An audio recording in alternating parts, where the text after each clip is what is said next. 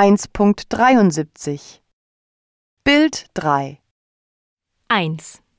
Beschreiben Sie den Mann, der auf dem Podium steht. Er trägt einen Anzug mit dem Logo der Windkraftfirma. Er hat kurze Haare und trägt eine Brille. 2. Was machen die anderen Leute auf dem Podium? Sie sitzen, hören zu und schauen ins Publikum. 3. Wie reagiert das Publikum?